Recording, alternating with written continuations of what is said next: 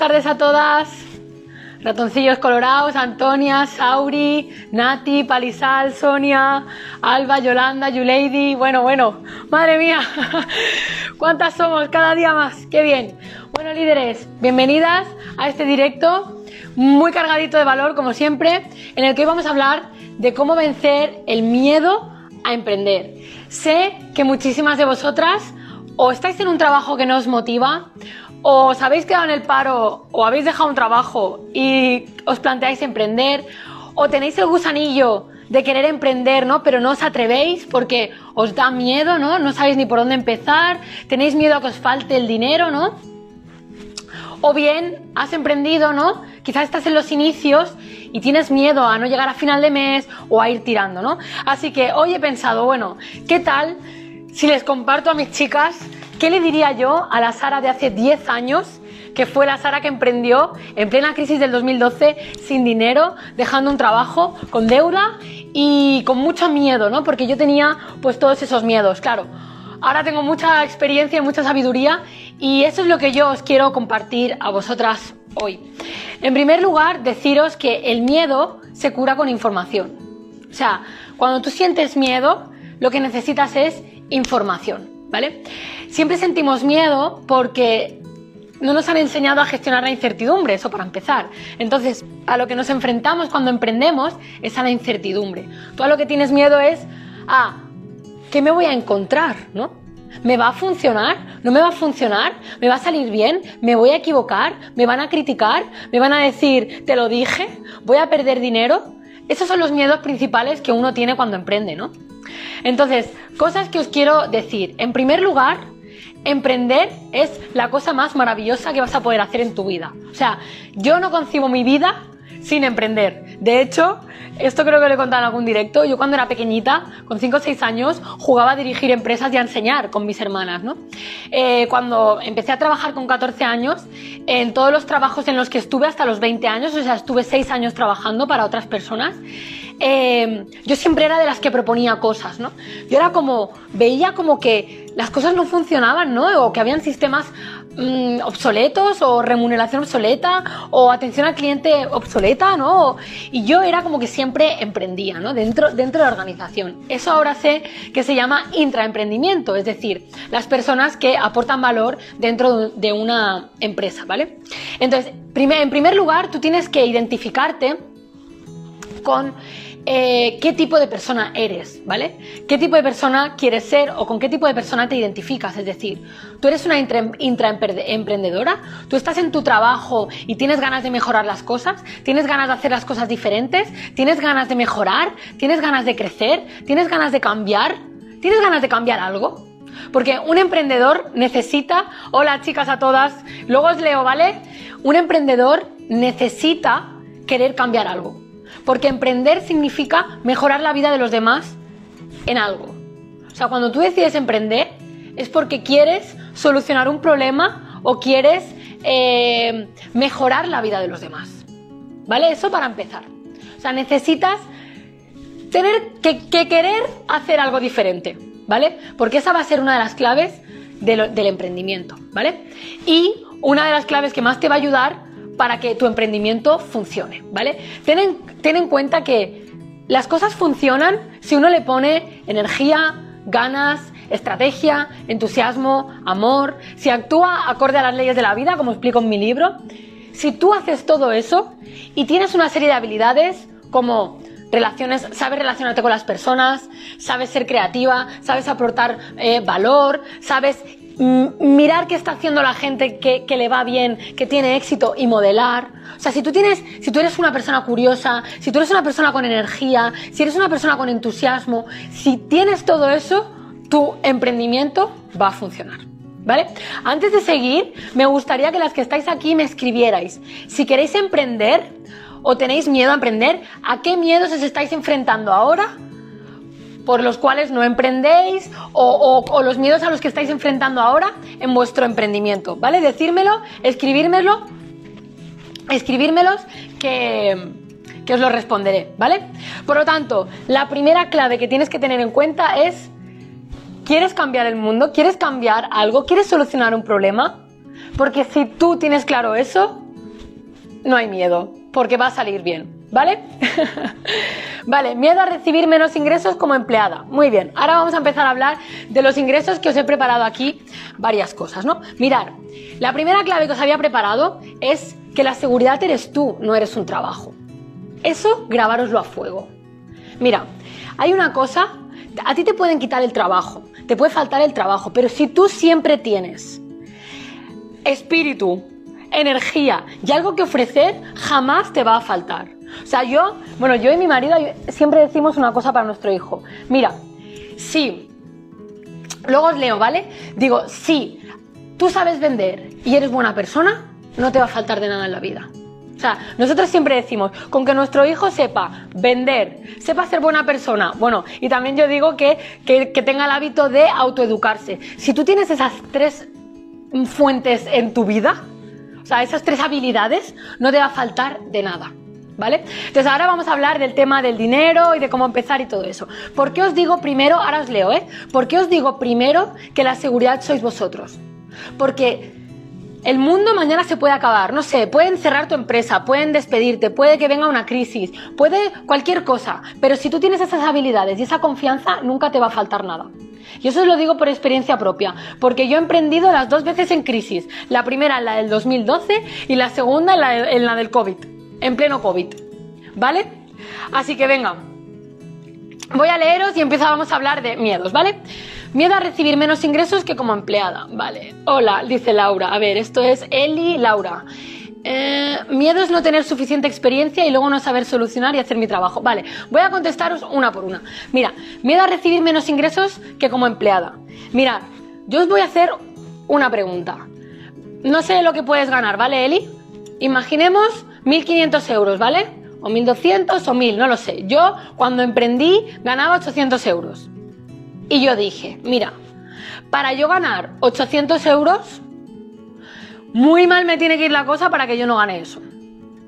Que está claro que facturar no es lo mismo que ganar, ¿vale? Eso ya cuando entras en el tema fiscal, eh, no, es lo, o sea, no es lo mismo facturar que ganar, ¿vale? Pero si tú piensas que va a ser fácil que tú tengas los ingresos eh, como lo que estás eh, trabajando, como los que tienes como empleada, la vida te ayudará. Ahora, para eso tienes que prepararte, o recomiendo prepararos, no solo a nivel técnico, sino a nivel mental y a nivel emocional, porque con lo que más, más vas a tener que luchar es con los miedos internos y con las emociones. O sea, vas a tener que lidiar con tu mente que te va a decir cada día, y si vendes, y si no vendes, y si tu familia no te apoya, y si te critica, y si tu entorno se ríe, y si fracasas, porque también hay mucho miedo al fracaso, miedo al que la gente se ría de nosotros porque fracasamos, miedo a exponerte, miedo a no saber hacer las cosas, ¿no? En realidad los miedos, tenéis que trabajar más los miedos internos que no el miedo a la parte técnica o al no tener. En mi libro empiezo con un estudio de Mark Albion. Para las que no hayáis leído mi libro, el libro empieza con un estudio que, que explica, en el que explica que se cogieron a 1.500 personas, se le hicieron un estudio y se dividió el grupo en las personas que ponían su pasión al servicio de los demás y se atrevían a emprender confiando en que les llegaría el dinero, ¿vale? Y ahí creo que eh, ese grupo era un 13%. El 70 y pico por ciento restante pensaba que primero tenía que tener seguridad económica para luego dedicarse a su propósito. Diez años después cogieron a ese, a ese grupo de estudio y habían 101 personas millonarias. 100 eran del grupo que habían puesto su pasión primero confiando en que les llegaría el dinero y una persona era de las que había buscado primero la seguridad. Y en el libro yo explico, yo soy de las del grupo de los 101, digo, todavía no soy millonaria, pero no me ha ido en absoluto nada mal en mi vida, ¿no? Y yo hice lo mismo, saltar al vacío y confiar en que eso llegaría, aunque pasé muchos miedos por el camino. Y por eso también yo ahora quiero ser un poco una guía, ¿no? Para que vosotras pues os, ahorréis pues mucho sufrimiento en el camino y tengáis herramientas para gestionar todo eso. Así que en realidad, si tú confías en que esa es tu pasión, aprendes la parte estratégica, porque también es necesaria aprender la parte estratégica, y te controlas mucho tu parte emocional y tu parte mental, es imposible que tú recibas menos ingresos que siendo empleada. Otra de las cosas eh, respecto a esa pregunta es, también hay que ser sensato, es decir, un negocio no arranca de la noche a la mañana, es decir, tú tienes que tener un tiempo en el que o bien tienes que estar trabajando y creando tu negocio, o bien tener un colchón para los primeros meses arrancar, ¿vale? Luego, luego os hablo de esto y si no, y si se me olvida me lo recordáis, ¿vale? Dice Laura, mi miedo es no tener suficiente experiencia y luego no saber solucionar y hacer mi trabajo. Vale, Laura, ¿me puedes poner un ejemplo sobre qué sería el emprendimiento? Porque Mira, aquí hay algo muy importante y es que primero lánzate a la piscina y luego mejora por el camino, porque en realidad tu mente siempre te va a decir que nunca tienes suficiente experiencia. De hecho, eso es lo que yo he hecho siempre y me ha ido bien. Y también luego cuando he estudiado y he aprendido más ¿no? sobre emprendimiento y he leído a grandes empresarios o empresarias, te lo dicen. Mirar, una vez escuché a Vilma Núñez, que es la número uno en marketing digital ahora a nivel mundial, y ella decía que cuando le llegaba un proyecto para, el que a lo mejor no estaba preparada, ella lo cogía y por el camino se preparaba para hacerlo. Yo he hecho eso siempre en mi vida. O sea, yo emprendí sin tener ni idea de cómo gestionar un negocio. Solo venía de, de, una familia emprendedora y yo tenía alma emprendedora y también tenía una necesidad económica muy fuerte de supervivencia que al final tenía que salir sí o sí por huevos, ¿no? Entonces no me quedaba otra, ¿no? Entonces, yo lo que he aprendido también es que nunca vas a tener la experiencia. Por ejemplo, cuando yo contraté a mi primera trabajadora, no tenía experiencia en tener trabajadoras. Cuando tuve que despedir a mi primera trabajadora, no tenía experiencia. Tuve que aprender, pues, cómo se hacía un proceso de selección personal, tuve que aprender cómo se creaban protocolos, no sé, cuál era mi misión, mis valores y cómo, y cómo transmitírselos a mis empleadas para que atendieran igual que yo. No sé, cuando hice mi primera campaña en la radio, en el cine, o diseñé una aplicación móvil, o contraté a una agencia de publicidad, pues yo no tenía ni idea de todas esas cosas. Pero es que no va a haber ningún sitio, o sea, no hay ninguna formación en la que te den un ABC y, si, y vayas a tener la experiencia de todo. Te vas curtiendo por el camino. Con lo cual, lo más importante es, primero, creer que puedes. Segundo, ser capaz de coger esos proyectos o, bueno, o montar el negocio o hacer lo que tengas que hacer e ir cogiendo la experiencia por el camino. Mira, Laura, por si te sirve, yo cuando empecé aquí, en este proyecto, yo tenía un... me había formado directamente con Daniel Goleman en el Goleman Institute y me saqué dos formaciones de inteligencia emocional. Había leído muchos libros y tenía todos mis 14 años de experiencia. Yo empecé con eso. No tenía los másteres que tengo ahora, la experiencia que tengo ahora, la información que tengo ahora. No, yo dije, mira, yo voy a compartir con las personas mi experiencia.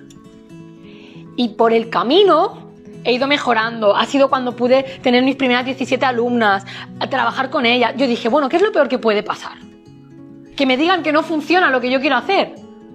Bueno, pues lo intento y así empecé. Con 17 personas me esforcé muchísimo en que funcionara, las escuché, que necesitaban, mientras me leía muchos libros, me formaba, me apunté a más formaciones, a más máster, tal, tal, tal, hasta el punto en el que he llegado hoy pues que tengo un libro, he formado a centenares de personas, he dado masterclass para más de 1.200 personas, soy profesora en algún, en algún máster, en programas de reinvención profesional de, de líderes del IBEX 35, ahora empiezo a dar formaciones para equipos de empresas, o sea, pero yo, si yo me hubiera tenido que esperar a tener la formación o experiencia que tengo ahora, nunca jamás la hubiera adquirido, porque de alguna forma tenía que empezar. Igual que cuando empecé con la primera tienda. Luego yo amplié tres veces. O sea, si yo hubiera empezado con la primera tienda, o sea, siempre lo digo, no hubiera podido empezar con la última tienda, que me costó decenas de miles de euros montarla. Ni con esa infraestructura, ni con ese personal, ni porque tenía que empezar en pequeño, ir adquiriendo la experiencia y paso a paso para llegar ahí. Por lo tanto, no tengas miedo, porque la experiencia se aprende por el camino. Lo que sí os digo, y esto ojalá me lo hubiera dicho alguien, es lo más importante es que te trabajes tú, tu mente y tus emociones. Lo más importante, porque van a pasar dos cosas. Una, o la autoexigencia, los miedos, el no parar, eh, eh, el no saber descansar, el no saber desconectar la mente, el, el, no gestionar bien la frustración, el que te digan que no, el que las cosas no salgan a la primera, te va a hundir. O bien vas a terminar procrastinando, dejando las cosas de lado, no va a arrancar, siempre vas a tener algo mejor que hacer por miedo, por dudas, por inseguridad, por escuchar a los demás. Por eso primero tienes que estar muy fuerte tú, ¿vale? Yo no tenía otra opción porque en ese, en ese momento estaba en modo supervivencia. Si no os habéis leído mi libro, os lo recomiendo, que ahí está, está toda mi historia. A ver, Kiruchan dice, yo es el miedo a no poder abarcar todos los encargos y no saberme vender, en el sentido de no tengo página web ni nada de eso. Ahora he dado el, el paso de empezar directos en Twitch. Mira, Kiruchan, esto, yo cuando empecé, no tenía página web y tenía solo 600 seguidores. Y empecé dando masterclass gratuitas a mis seguidores.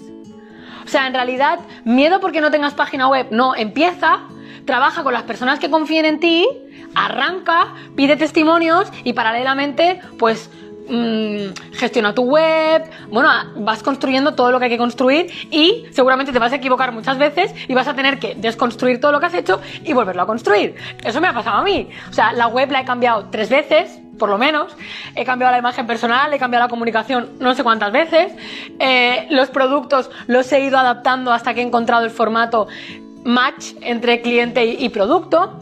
O sea, vas a tener que iterar. Y luego, el miedo a no poder abarcar los encargos. Al principio no tendrás no tendrás esa, ese volumen como para no poder abarcarlos. Y si no, pues tendrás que aprender a delegar, así que eso no es un problema. Vale, el miedo a que lo que quiero hacer no me dé de comer. Es que mi pregunta es, ¿por qué nos han adoctrinado y educado a que lo que nos apasiona no nos puede dar de comer?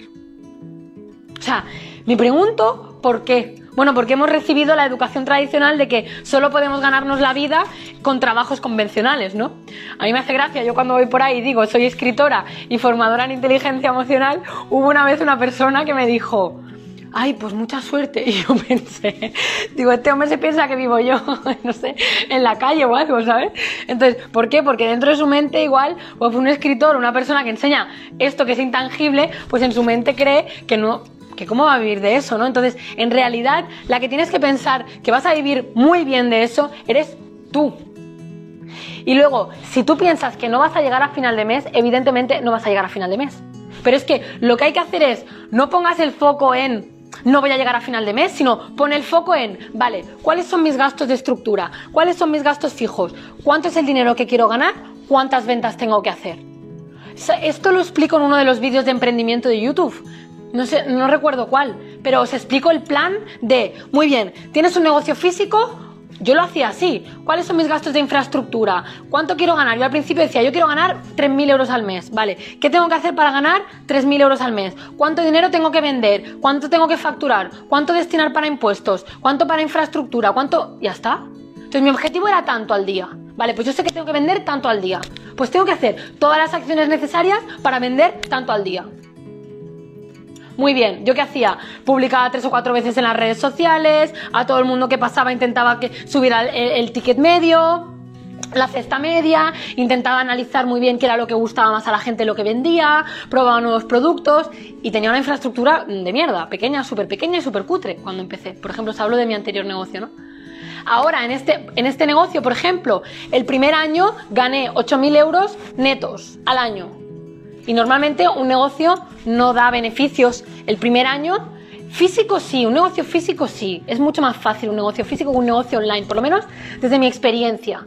Porque el negocio online, primero tienes que conectar con las personas, tienen que confiar en ti, tienen que tienes que tener muy claros sus puntos de dolor. Luego, la gente está acostumbrada a que todo es gratis.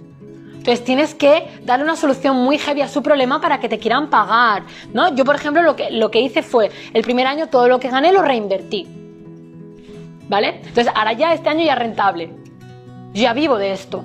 También hay que tener en cuenta que según el proyecto que tengas, pues igual vas a estar un tiempo en el que no vas a vivir, entonces tienes que tener otras fuentes de ingresos, pues como puede ser un trabajo, como pueden ser ahorros, como puede ser el paro, depende, para que tú puedas empezar toda esa parte. Pero antes de dejar un trabajo, fórmate en aquello que necesitas saber para emprender, ¿vale? A ver, ¿qué más? Hola cariño, está por aquí. Hola Marisol. Uy, cuánta gente. A ver, Laura, es asesora de industrias alimentarias. Como es tan específico, veo que el resto han tenido mucha experiencia y formación, la cual es muy costosa. Vale, a ver, ahí es un nicho muy específico, pero puedes empezar por cosas como, primero, ¿Tiene demanda? Supongo que sí, ¿no? ¿Qué necesidades tienen esas grandes empresas? Claro, luego también, ¿te conoce alguien en el sector como para que puedas tú decirle, oye, mira, voy a dedicarme a esto? Yo que sé, te hago un primer, una primera asesoría, un primer proyecto gratis o barato para coger experiencia, para que tú también tengas esa seguridad. O sea, yo recuerdo que el, el primer programa que terminé vendiendo por 600 euros, no, 500 euros, lo empecé vendiendo por 97 euros. Porque era mi, forma de primeros clientes, primeros feedbacks, yo también sentirme segura con lo que estaba haciendo, ¿no? Recoger información, o sea, siempre hay que empezar y la primera forma de empezar, por ejemplo, en tu caso, es con la gente que te conoce. ¿Vale? Luego también, bueno, aquí también entraría Laura en la propuesta única de valor. O sea, ¿qué hace tu competencia y qué podrías hacer tú distinto que, te, agregarías mucho más valor añadido a, ese cliente potencial, por ejemplo? Pero bueno, es que esto ya es más estratégico, no es más de miedos. Hola, eh, hola Jessica. A ver. Eh, Dice, la clave también está en escuchar lo que podrías mejorar para así seguir mejorando y creciendo. Mira, Mari Carmen, tú lo sabes mejor que nadie, ¿no? Mari Carmen es compañera mía, también está escribiendo una trilogía sobre educación consciente eh, y recuerdo que un día hablando en un directo ella dijo, o, no, sé si era, no sé si era en un directo o fuera, no lo sé, pero me dijo, em, yo empecé con una idea y al final la demanda me fue como guiando, ¿no? Yo también, yo empecé con una idea y al final también la gente me fue guiando y me ha ido guiando a lo que necesitan. Con lo cual en realidad simplemente es empieza, escucha, ten la capacidad de ser flexible, prueba y verás lo que mejor te funciona, ¿vale? Las primeras clientas nos ayudan mucho a perfilar lo que queremos hacer. Total, total, total. Estoy muy de acuerdo contigo. Ah, vale, Raquel. Perfecto. Vale, que luchan es Raquel. A ver. Dice, a mí mi meta es dedicarme al doblaje, pero necesito un plan B. Por eso necesito algo que pueda compaginar y creo que para eso ser autónoma es lo más lógico. Mira, Raquel, aquí hay un... Si te lees, yo qué sé, por ejemplo, Piense y hágase rico de Napoleón Hill, que es uno de los libros más relevantes del mundo, creo que ha vendido 50 millones de copias, verás que te dice que no se puede tener un plan B. Porque si tú tienes un plan B, nunca vas a hacer todas las acciones necesarias. Sé que esto no es bonito lo que te estoy diciendo, pero es verdad. Si tú tienes un plan B, nunca vas a hacer las acciones necesarias para llegar ahí. Porque siempre va a haber algo más cómodo. Porque para conseguir muchas veces nuestros objetivos hay que enfrentarse a la incomodidad. Bueno, quito el muchas veces, ¿vale? O sea, para conseguir tus objetivos vas a tener que enfrentarte a la incomodidad. Eso para empezar. Luego, ser autónoma o ser emprendedora, a no ser que tú me lo invento, tengas un trabajo que sea tu sustento y tú vayas dedicando unas horas a tu emprendimiento hasta que ese emprendimiento empieza a arrancar y entonces dejas tu trabajo, ser emprendedora requiere de mucha cantidad de tiempo y energía. Es decir, yo siempre he emprendido 100% mi proyecto, siempre. O sea, la otra vez dejé un trabajo, pedí un crédito y me arriesgué. Y esta vez, 100% llevo con este proyecto tres años, casi, dos años y medio. Y es la única forma en la que salga 100%. Ahora, si no tienes otra opción, también depende del proyecto, ¿no? Por ejemplo, imaginaros, este proyecto, o si tú quieres dedicarte al doblaje, ¿no? Tú puedes hacer castings, puedes empezar haciendo pequeños doblajes mientras tienes otro trabajo. Pero ser emprendedora y, ir a por el doblaje, para ser emprendedora tienes que ponerle mucha energía. Entonces, por ejemplo, eh, un ejemplo, ¿no? Mi proyecto, mi proyecto, si yo hubiera tenido un trabajo, no sé, de seis horas o ocho horas, pues le podía haber dedicado, no sé, dos horas diarias. Hubiera tardado mucho más tiempo en arrancar esto, segurísimo, pero podría hacerlo. Ahora, si quieres montar un, un, negocio físico, una tienda física o algo físico, tienes que dar el salto, no te queda otra. ¿Vale? No sé si esto se ha entendido bien. Hacer emoticonos, ilustraciones, cosas hechas a mano y venderlas. Ah, bueno, esto del doblaje, entonces no entiendo qué significa eso. Vale. La última pregunta, Raquel no la ha entendido porque es diferente lo que me has dicho de una cosa de la otra. Bueno, os sigo compartiendo claves que os he preparado, ¿vale? La segunda clave, o sea, la primera era la de tu seguridad eres tú y hemos hablado de todos estos miedos, ¿vale? La segunda clave es ten claro, ten muy claras las razones por las que emprendes. Porque si emprendes por dinero, en realidad todo el mundo al principio emprende por dinero. Es decir, por mejorar su situación económica, ¿no? Por tener mejores recursos, pero paralelamente tienes que tener algo de propósito. O sea, tu emprendimiento tiene que tener propósito. Si no, no vas a ser capaz de surfear todos los retos que te va a traer el emprendimiento. Quizá consigas dinero a lo burro, pero ese dinero tampoco te va a llenar. Y para que funcionen las leyes de la vida, como os explico en mi libro, tú tienes que dar para recibir. Eso es una de las cosas que yo hice en mi anterior emprendimiento y no sabía ni que existían, o sea, no sabía que eran las leyes de la vida. O sea, yo sí que tenía un primer objetivo que era, yo quería ganar 3.000 euros al mes. Porque yo tenía un objetivo que era ahorrar para comprarme un piso, o sea, vivir, ahorrar para pagarme un piso y quería estudiar en la universidad, que era lo que yo no podía ver, lo que yo no pude hacer, ¿no? Entonces quería ese dinero para eso. Pero mi propósito era que las personas se sintieran felices, guapas, tuvieran la talla que tuvieran. Porque yo había sentido mucho malestar, esto ya lo he explicado en algunos de otros vídeos, yo había sentido mucho malestar por ese tema porque pasé dos etapas en mi vida, una en las que me rechazaron mucho por mi imagen cuando era jovencita, porque yo con 11 o 12 años ya era, tenía el mismo físico que ahora, o sea, el mismo pecho, la misma cara, el mismo pelo, todo, y sufrí mucho rechazo y mucho bullying por esa parte, y luego porque me engordé 10 kilos a raíz de mi malestar emocional, comía mucho y me engordé mucho y se metían por mi gordura, ¿vale? Que en verdad tampoco estaba muy gorda, pero bueno. Entonces, como yo lo pasé muy mal con eso, para mí el objetivo de la tienda es, mira, yo quiero que la gente no lo pase tan mal como yo lo he pasado. Aparte de que como venía de una historia de vida tan dura, ¿no? Que es la que está plasmada en mi libro, de ese rechazo, de ese abandono, de no tener seguridad, de no tener estabilidad económica, de no tener esa parte de familia. Pues, espera, que me has desconcentrado, Raquel. ¿Por qué se estaba diciendo esto? Me ha desconcentrado el comentario. Eh... Ah, sí, pues eso, yo tenía ese, ese, propósito. Y realmente yo todo el rato, cuando crecía, yo todo el rato siempre me, me preguntaba, ¿cómo puedo mejorar la vida de las personas, no? O sea, en ese momento es, vale, pues ahora tengo ropa y complementos. Pues mira, ahora puedo traer calzado, ahora puedo traer bufandas, ahora puedo, yo qué sé, eh, que me puedan devolver el dinero, ahora, yo qué sé, que tenga una aplicación móvil con puntos, ahora que tengan más descuentos, ahora que hagamos envíos. O sea, todo el rato pensaba en cómo mejorarle la vida a esas personas. Entonces, ahora sé que todo el rato poner el foco en esas personas era lo que traía la abundancia. Igual que aquí, cuanto más pienso en cómo solucionar problemas a las personas, de una forma más fácil, más fluye todo, o sea, más llegan todo, más llegan las ventas, que es el resultado de la economía, ¿no? Por lo tanto, el foco siempre tiene que estar en ¿por qué estás haciendo tú eso? ¿Qué quieres hacer diferente? ¿Y cómo lo vas a hacer diferente? Porque tienes que diferenciarte. Entonces ahí ponle tu esencia, ponle tu, tu valor, ponle aquello que no, hace, que no haga nadie. Por ejemplo, mirad, hoy, voy a, ya voy a contar cosas. Hoy he estado en un centro de estética esta mañana haciendo un masaje, ¿no? Y cuando he terminado, ha sido muy chulo porque me iban a dar una muestrecita de, cremas con aceites esenciales, ¿no? Y me han hecho un masaje con aceites esenciales y le pregunto a la chica, digo, ay, digo, qué bien huele, digo, ¿cuál es? Digo, porque me gustan mucho los aceites esenciales. Total, que cuando hemos terminado el masaje me dice, como te ha gustado el aceite y tal, te doy una muestra de la crema. Dice que los aceites esenciales van muy bien para las emociones, ¿no? Me dice también. Y yo, no, no, sí, sí, ya lo sé. Digo, sí, eso forma parte de lo que yo enseño en mi, profesión, ¿no? Total, que hemos empezado a hablar y les he dicho, pues, que era escritora, que era formadora y todo eso, ¿no?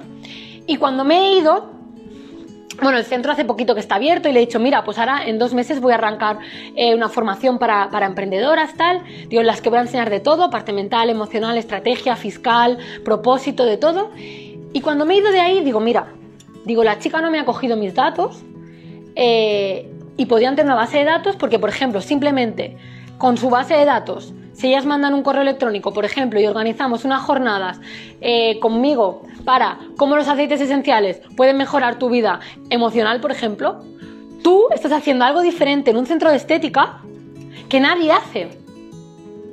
Es decir, tú estás ofreciendo un valor añadido que nadie ofrece. Entonces tú te estás diferenciando y tú estás fidelizando. ¿Por qué? ¿Por qué yo voy o por qué cualquier persona va a un sitio físico? Porque te ofrecen algo que tú no puedes ofrecer online. ¿Y por qué vas a un sitio y no a lo que te pilla más cerca o al más barato? Porque hay algo de valor añadido que te ofrecen. Esto es un concepto que se llama flagship store. O sea, tú o, la sociedad va a, una, evolución a la que solo va a ir a, los negocios físicos si estos ofrecen algo diferente. Entonces la forma eh, de, de tener esto diferente es que tú tengas un gran porqué y que tú verdaderamente de corazón quieras mejorar la vida de esas personas, ofreciendo tu talento. También puedes ofrecer la, o sea, puedes mejorar la vida de las personas siendo actriz, por ejemplo. Yo, yo recuerdo que hace unos meses fuimos a ver un musical que le regalé a mi chico por su cumple y, o sea, cuando acabamos, estábamos emocionados llorando, aplaudimos y recuerdo que mi chico decía, o sea, son, decían, son el universo expresándose, ¿no? O sea, es, están poniendo su don al servicio de las personas y nos están haciendo felices en ese ratito. Te están haciendo soñar, te están haciendo emocionarte. O sea, esas personas están poniendo su don al servicio de los demás. Entonces, cuando tú entiendes que todo el rato va de cómo pones tu don, cómo mejoras la vida de las personas a los demás, la economía llega. Pero tienes que hacerlo desde la confianza, la estrategia, la seguridad y la certeza. ¿Vale? A ver, voy a leer comentarios. Si tenéis alguna consulta, alguna duda, aprovechar a la que me tenéis en directo que os contesto, ¿eh? Luego ya digo las dos últimas claves y nos vamos. A ver, dice Raquel, lo más lógico, lo digo porque sin el doblaje no te salen papeles de algo hay que vivir, ya de ser algo que puedas compaginar. Las empresas, tiendas no van a adaptarse a ti, por eso lo de vender. Ah, claro, no estoy trabajando en actriz, aún estoy formándome. Bueno, Raquel, es que eso ya es, es, muy personal, ¿no? Eso ya es como, como entrar muy, muy en detalle, ¿no? Al final, lo que sí que está claro es que uno tiene que tener algo de lo que vivir, depende del proyecto que quieras montar. O sea, si tú quieres ser actriz, está claro que tienes que tener un trabajo e irte presentando a un montón de, papeles. Lo que sí te recomiendo es lee biografías, lee historias o ve vídeos de personas que han conseguido el éxito, de actrices que han conseguido el éxito y cómo lo han hecho. Porque lo más inspirador es qué han hecho la gente que ya está donde tú quieres estar y hacer lo mismo. No hay, no hay otro secreto básicamente. Eso en PNL se le llama modelar y al final es simplemente buscar referentes en los que eh, apoyarte y en los que inspirarte, ¿vale? Ya, ya lo demás es de entrar demasiado en detalle. Bueno, si tenéis alguna consulta más sobre miedos en el emprendimiento, decir, ¿vale? Vale, la cuarta clave, ¿cuánto crees en ti misma? Esa es una clave fundamental. Mirar, si tú empiezas un negocio pensando, para ir tirando, para pagar, para ganar mil euros, eh, o incluso empiezas dudando de lo que haces, entonces ahí sí que tenemos un problema. Porque si tú piensas así, la cosa no va a ir bien. O sea, yo me he dado cuenta que lo más importante, y yo lo hacía antes y no sabía que tenía nombre, pero ahora sí que lo sé, y es que lo más importante es pensar en grande. O sea, cuando yo empecé este proyecto, pensé, yo quiero ser la número uno en, o sea, yo quiero ser la número uno en España en autoconocimiento, gestión emocional y emprendimiento. Lo del emprendimiento lo tenía apuntado desde el principio, pero no lo he llegado a materializar hasta ahora.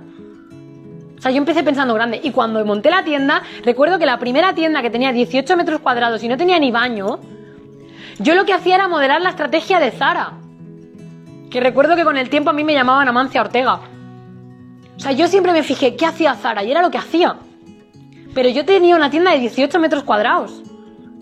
Pero es que en realidad no es lo que tienes, es cómo piensas. ¿Me entendéis? O sea, tienes que pensar en grande. Tienes que pensar, no sé, voy a ganar 10.000 euros al mes, voy a impactar cada día en la vida de no sé cuántas personas, voy a franquiciar, voy a... O sea, voy a crear algo que cambie el mundo. Y es como tienes que pensar. Luego está claro que hay que ver cómo se hace y se materializa. Pero primero tienes que hacerlo, o sea, ya se dice, piensa en grande y empieza en pequeño. Si tú no te sientes así, no vas a transmitir esa seguridad a los demás. O sea, imaginaros, si yo me pongo aquí, o cuando empecé, ¿no? No, voy a vender, yo qué sé. No, si es que de escribir no se puede vivir. Yo con vender 100 libros al año o 200, con ganar 2.000 euros al mes ya me está bien. ¿Así? Vamos, yo no llego a ningún lado, ni a la puerta, ni a la esquina, ni a la vuelta de la esquina. No, o sea, hay que pensar en grande. O sea, voy a impactar en la vida de millones de personas, voy a cambiarle la vida a millones de personas, mi libro va a llegar a millones de personas, voy a escribir un montón de libros, mis formaciones van a llegar a miles de personas. ¿Eso qué hace? Que a mí me llegan oportunidades que me acercan a eso. De hecho, ahora, la tercera agencia con la que voy a trabajar, porque también no se acierta la primera, eso también os lo tengo que decir, o sea, tiene una mentalidad así, en grande.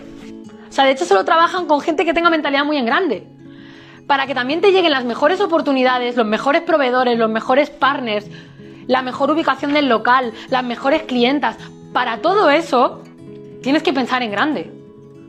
Porque si tú piensas en pequeño, mirad, otro ejemplo que os voy a compartir. Yo mi tienda la tenía en un pequeño pueblo en el que todo cerraba. Cinco años después venía gente de hasta 40 kilómetros a la redonda. Que a mí había gente que decía, pero ¿cómo puede ser que la, la gente venga desde fuera? Porque yo sabía que no me iba a quedar con la gente que estaba en el pueblo. Porque eso sería pensar en pequeño. O sea, yo lo que trabajaba era en cómo te voy a dar más valor para que tú quieras venir a verme. Porque, os digo algo, ¿por qué la gente hace, no sé, 500 kilómetros para ir a ver un cantante? ¿Por qué, no sé, te haces una hora de coche para ir a no sé dónde? Yo siempre lo digo, yo me hago una hora y media de coche para irme a mi peluquería. Porque es una peluquería de rubios que me lo hacen tan bien que me encanta y voy siempre, no me importa. ¿Por qué? Bueno, eso ya lo expliqué en otro directo. Porque trabaja muy bien su propuesta única de valor. ¿Me entendéis? Todo el rato están pensando en grande. No sé, ¿quieres montar una cafetería? Monta la cafetería más diferente que haya en tu población. Y haz algo tan diferente que venga gente de los pueblos de al lado. Que te venga gente a trabajar. No sé, que hagas música en directo, que hagas catas de vinos, que hagas, yo qué sé, leer cuentos para las madres. O sea, que, que ofrezcas tanto valor que la gente no se vaya a otro sitio. Esa es la clave para fidelizar. Tienes que volver a tus clientes en fans. Eso es fundamental. ¿Vale? Bueno, daría es que del tema empresarial yo tengo aquí para dar horas y horas. Vale, a ver, Raquel dice, mi miedo es comprar poco género para la tienda y quedarme sin. Pero eso es muy fácil. Compras, si ves que vas vendiendo, a la semana siguiente compras. Yo al principio compraba muy poco, de hecho compraba cada semana. Porque como no sabía cómo iba a ir, pues compraba cada semana. Entonces analizaba qué productos salían más y compraba más de esos productos similares. O sea, en realidad no, tienes que tener miedo a quedarte sin, porque en realidad siempre vas a tener la opción de comprar. O sea, quizá yo diría, ten más miedo a pasarte y a quedarte con mucho stock que te vayas a comer, porque tienes que pagarlo, ¿no? A ver, ¿qué más? Creo que por aquí alguien me decía que qué es la palabra nicho. Bueno, la palabra nicho en realidad es a qué tipo de público o personas te diriges, ¿vale? Mi nicho, por ejemplo, sería el del desarrollo personal o la formación. Pero bueno, ahí no voy a entrar ahí que son muy técnicos. bueno, alguien tiene Madre mía, Raquel, madre mía lo que estoy leyendo, madre mía. Dice, hasta me la imagino medio vacía. Pero tú tienes que imaginártela, madre mía. Pero a ver, ¿cómo tenemos estos pensamientos? Tú tienes que imaginártela llena y llena de gente. Tienes que visualizar llena de gente. Tu cuenta bancaria con dinero. Cada día como vendes mogollón. O sea, os voy a decir una cosa. El mismo tiempo que invertís en pensar todo lo malo que puede pasar, por favor, invertirlo en pensar todo lo bueno que va a pasar y eso será lo que pase. De verdad. Es que si estamos todo el rato, eso, o sea, eso es un cambio de perspectiva de un trabajo personal que hay que hacer brutal. O sea, tú no puedes estar todo el rato pensando, madre mía, es que si, de verdad, si yo hubiera estado pensando que no, hubiera, que no voy a vender a nadie, que, madre mía, no vendería un colín. A ver, Raquel, porque se lo compran. Ah, vale, vale, vale. Ah, porque lo compran todo. Ah, vale, vale. Entonces vamos bien. Entonces vamos bien. claro, tenéis que imaginar, esto, esto es otra herramienta. O sea, es, lo que explico en el libro, ¿no? O sea, el, visualizar toda esa parte de tu panel visionario, toda esa parte de la parte mental, toda esa parte de la parte de vibración, toda, esa parte hay que unirla a la parte estratégica. ¿Vale? claro, visualiza y no pasa nada. Al final, un pedido tarda una semana en, llegar, ¿no? O sea, no pasa nada. Vale, ¿qué más? De Mari Carmen, al final lo que has dicho al principio, sea, la mentalidad es todo. En realidad la mentalidad es todo. Lo que pasa que yo entiendo que para la gente que no está puesta en este tema, dirá, bueno, ¿qué me estás contando de mentalidad? A mí dime cómo atraer clientes, ¿no? ¿Cómo hacer para vender? O sea, yo ahora sé que la clave es mezclar las dos cosas. Es decir, hay que tener una mentalidad muy creativa, muy, resiliente. Sobre todo más que mentalidad, para mí son habilidades. O sea, para mí, en mi libro lo digo, ¿no? Y voy explicando cómo desarrollar esas habilidades. Al final tú tienes que desarrollarte habilidades personales y darte cuenta dónde tienes miedos, dónde tienes dudas, dónde tienes inseguridades, desarrollar esas habilidades correspondientes a esas dudas y crecer personalmente. Porque el resultado económico de tu emprendimiento va a ser lo que tú crezcas. Sea, eso tenerlo clarísimo. Eso es otra cosa que a mí ojalá me hubieran dicho. Porque mirad, yo ahora lo tengo muy claro. Cuando yo llegué al techo de mi negocio, o sea, yo estaba facturando ya no podía facturar más porque ya no, ya no había tiempo físico ni espacio físico para rotar. O sea, como mucho podía contratar a una persona más y abrir las horas del mediodía. O sea, estaba en un momento, o sea, estaba que ya había tocado techo. Entonces, ¿qué hice? Digo, bueno, solo me queda montar un e-commerce.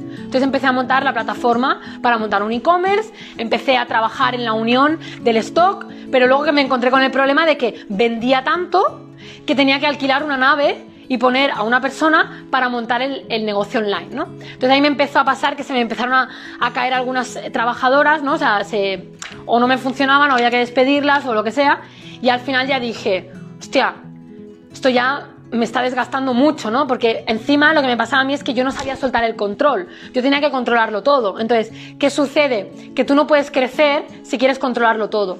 Ahora sé que si yo hubiera estado trabajada mentalmente, y emocionalmente y hubiera sabido trabajar mi autoexigencia, de qué venía, a delegar, la parte del estrés, la parte de descansar, la parte de descansar mi mente, la parte de saber seleccionar personal correctamente, la parte de protocolarizar más todavía. O sea, si yo hubiera sabido gestionar todo eso, o sea, si hubiera encontrado una Sara, como yo, hace unos cuantos años en su día, pues probablemente hubiera escalado mi negocio. Es decir, igual hubiera franquiciado o hubiera montado ese e-commerce.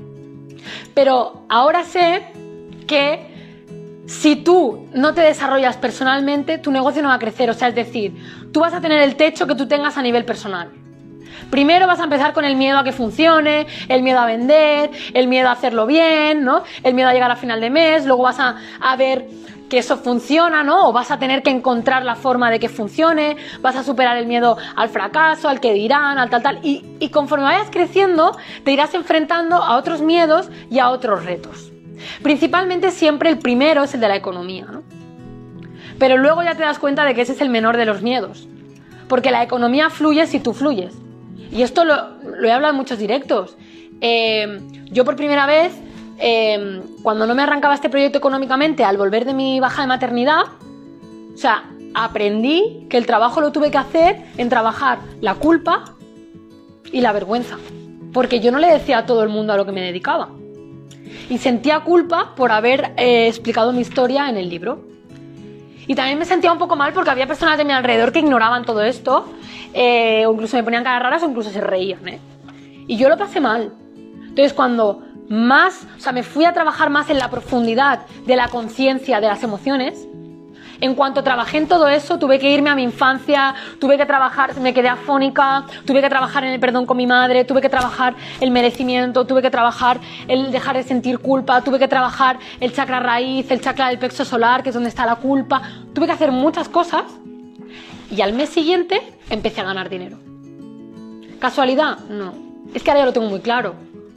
O sea, en realidad la vida todo el rato te pone pruebas. Y aquí hay muchas pruebas. O sea, es decir, igual no te llega dinero porque no sabes gestionarlo. O sea, la vida tampoco te va a traer algo que tú no sepas gestionar. Tienes que saber gestionar tu economía. Tienes que no gastar más de lo que ingresas. Tienes que donar, contribuir. Tienes que querer beneficiar al conjunto. Tienes que hacer muchas cosas para que el dinero llegue a ti. De verdad. O sea, eso hay bastantes vídeos en, mi canal de YouTube, en la conferencia de cómo confiar en ti en la vida, hablo de cómo me ha llegado a mi dinero mientras yo construyo este proyecto por todas las fuentes. Y, y, es que me pasa, o sea, es que es brutal. O sea, me llegaban de otras fuentes mientras yo construía esto, pero a la vez sabía que tenía que seguir aprendiendo aquí algo a nivel personal para que fluyera. Y cuando encontré la clave, empezó a llegar el dinero, ya lo dije, hace ya tres meses que yo vivo 100% de esto. Aparte de otras fuentes de ingresos que tengo. Pero yo ya vivo de esto. Y el desbloqueo estuvo en trabajar mis emociones de una forma más eh, a nivel de conciencia, que todo esto lo explico eh, en el curso de cómo eh, gestionar tus emociones nivel 1. Porque cualquier cosa en tu vida que haya un bloqueo, de, de, dinero, de relaciones, de salud, de energía, de cualquier cosa, es un bloqueo emocional y mental. Luego otra cosa que he aprendido, y esto lo explico en mi libro, ¿no? O sea, yo ahora con el tiempo he entendido por qué yo monté ese negocio y el primer mes ya gané un sueldo y por qué aquí no. Porque tenía cosas diferentes que aprender. Porque la vida ahí me estaba apoyando por mi situación y aquí he tenido que aprender otras cosas para luego compartirlas. O sea, siempre cuando haya algo que no funcione en el emprendimiento, lo primero que tienes que mirar es dentro. bueno, en el emprendimiento o en tu vida. Porque luego es brutal, pero brutal cómo fluye todo, pero brutal. O sea, no voy a enrollarme más, pero hoy en el curso de cómo creer en mí he grabado más vídeos y he explicado varias sincronicidades que me han pasado esta semana, que digo, madre mía, cuanto más trabajo a nivel mental, a nivel emocional y a nivel energético es alucinante las cosas que llegan a tu vida sin que tú las fuerces, sino fluyen. Bueno, mm, os digo la cuarta clave y nos vamos, porque llevamos aquí una hora. Si tenéis alguna consulta más, escribirme que antes de irme os, contesto, ¿vale? Por último, la última clave, formación y plan estratégico pero formación de calidad, formación de personas que tengan resultados. Mirar, ¿qué he aprendido yo después de equivocarme gastándome 10.000 euros en un máster de una escuela super top business de Barcelona? Eh, yo aprendí, bueno, he aprendido que verdaderamente la formación donde tú encuentras lo que verdaderamente necesitas para la vida real suelen ser personas pues como yo, ¿no? Que nos dedicamos a enseñar a través de la experiencia eh, y que compartimos la, la práctica, no la teoría. O sea, yo no quiero una formación que me la den profesores que igual ni han emprendido o gente que está en un tipo de emprendimiento que no es el que yo voy a emprender. Eso fundamental. Y luego otra cosa que he aprendido y he tomado decisiones en, las últimas semanas respecto a esto es que no, no escucho o no quiero escuchar a nadie que no tenga la vida que yo quiero. Es decir, yo en quien me fijo en las personas que tienen los resultados que yo quiero, por ejemplo, siempre lo digo, para mí un gran referente es Javier Castillo. O sea, Javier Castillo ha escrito sus bestsellers, ha vendido más de un millón de copias, vive en una casa de un millón de euros, eh, tiene tiempo para pasar tiempo con su familia y lo ha construido todo mientras sus hijos son pequeños, porque ahora tienen 3 y 5 años. Entonces, yo en quién me inspiro, ¿qué me fijo? En él. ¿Por qué? Porque tengo un bebé, porque quiero vender un millón de copias de libros y porque quiero impactar en la vida de muchas personas y también quiero un resultado económico. Entonces, ¿en quién me fijo? ¿En quién ha conseguido eso? y en quien puede jugar con sus hijos y en quien tiene tiempo, él. Pues yo me quiero inspirar en él. Y lo hago. O me inspiro en Luis Hay, por ejemplo, que ha vendido 50 millones de libros, porque me siento muy identificada con muchas cosas que explico y me siento muy identificada con mi forma de ser, pero la quiero adaptar al siglo XXI. Entonces, ¿qué hago? Me fijo en las personas que tienen esos resultados. Porque yo quiero eso. Entonces solo tengo que ver qué han hecho, cómo han pensado, qué han sentido, qué pasos han seguido investigar y leer. O sea, yo el otro día leía cómo empezó Luis Hay vendiendo sus libros, cómo vendió sus primeros 2.000 ejemplares. Pues me empapo mi cabeza de todo eso. Primero, para creer que es posible, segundo, para pensar en grande y tercero, para creer que puedo hacerlo con un bebé pequeño, dedicando solo eh, pues de 9 a 5, ¿no? que va mi hijo a la guarde, eh, y teniendo tiempo para mi familia. Porque lo que yo creo es lo que voy a crear. Y entonces es fantástico porque cuanto más me trabajo, más trabajo toda esa parte, más oportunidades llegan. Bueno, espero que os haya inspirado todo lo que os he contado. Eh, ya llevamos 40 minutos. Si tenéis alguna, algún comentario, dejármelo. Espero que os haya ayudado mucho a reflexionar. Yo lo que sigo es que decir es que para mí, antes de irme, para mí emprender es libertad, para mí es contribuir, para mí es cambiar la vida de los demás también cambió la mía, o sea, yo siempre lo digo, para mí el mayor de los regalos que me ha hecho la vida ha sido emprender.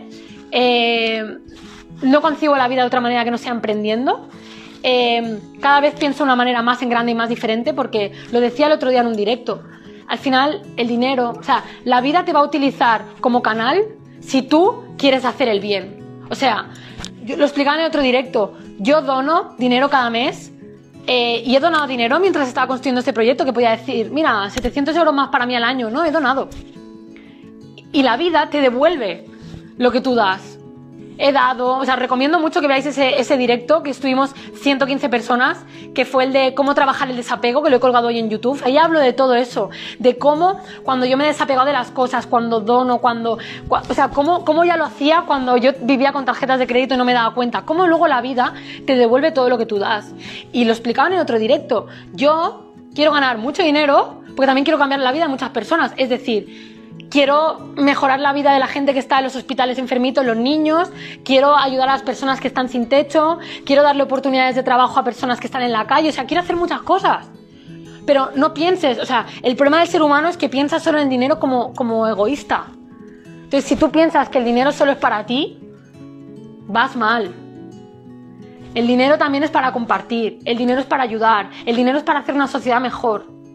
Porque, os digo una cosa, estamos en una sociedad que o nos ayudamos o intercambiamos valor con honestidad, con transparencia, o estamos vendidos. Porque cada vez hay menos empleos, cada vez están peor remunerados y cada vez vamos a una sociedad en la que vamos a tener que pagar más impuestos y en el que el gobierno no ayuda. Lo dije el otro día en el directo, ¿no? Cuando vi lo de los autónomos, lo, de, lo de la cuota, lo, primero que pensé fue, pues yo lo que voy a hacer es que a mí eso ni me, ni me, ni me, ni me vamos, no sea un problema pagar 800 euros al mes de autónomos. Pero para eso tenemos que tener una mentalidad de darle a la vida. La vida te va a devolver si tú le das. O sea, dejar de pensar en escasez, dejar de pensar en que no va a haber dinero, eh, mirar si os leéis a... Mm, eh, eh, no sé si es El Nightingale o Neville Goddard, ahora no me acuerdo. Bueno, a ver si me acuerdo en otro. Es que no tengo los libros por aquí. Hay un libro en el que, del 1800, que ya sabían todo esto, que te dice que la escasez la hemos inventado los seres humanos. La escasez no existe. O sea, no existe. Solo existe en nuestra mente, porque así nos han educado. Hay para todos. Siempre y cuando tú siembres, siempre y cuando tú des, siempre y cuando tú entregues. Y ese para mí es el mayor de, los objetivos. O sea, tenemos que ayudarnos entre todos. O sea, ya lo dijo Charles Darwin, ¿no? No es la, no es la especie más... Em, ay, no, no, no es esto lo que quería decir. Era otro, otro estudio que... Ay, es que no sé quién era el que lo dijo. Bueno, que las especies que más sobreviven son las que más cooperan. es que lo leí en un libro y ahora no me acuerdo quién lo, quién lo decía. Las especies que más sobreviven son las que más cooperan. Y estamos en ese punto. O cooperamos o nos pagamos por el valor que aportamos. Con lo que nos sobre de dinero donamos, ayudamos, mejoramos la sociedad, creamos becas, creamos nuevas fuentes de educación, cambiamos el paradigma, abrimos la mente entre todos, nos ayudamos. O sea, eso es lo único que va a hacer que todos estemos bien, que todos vivamos bien ayudarnos y aportarnos valor los unos a los otros, con transparencia, con honestidad. Eso es lo único. Y eso solo se puede hacer mediante el emprendimiento, porque es el canal en el que tú pones a servir a los demás. Así que bueno, nada, cara sí, me voy.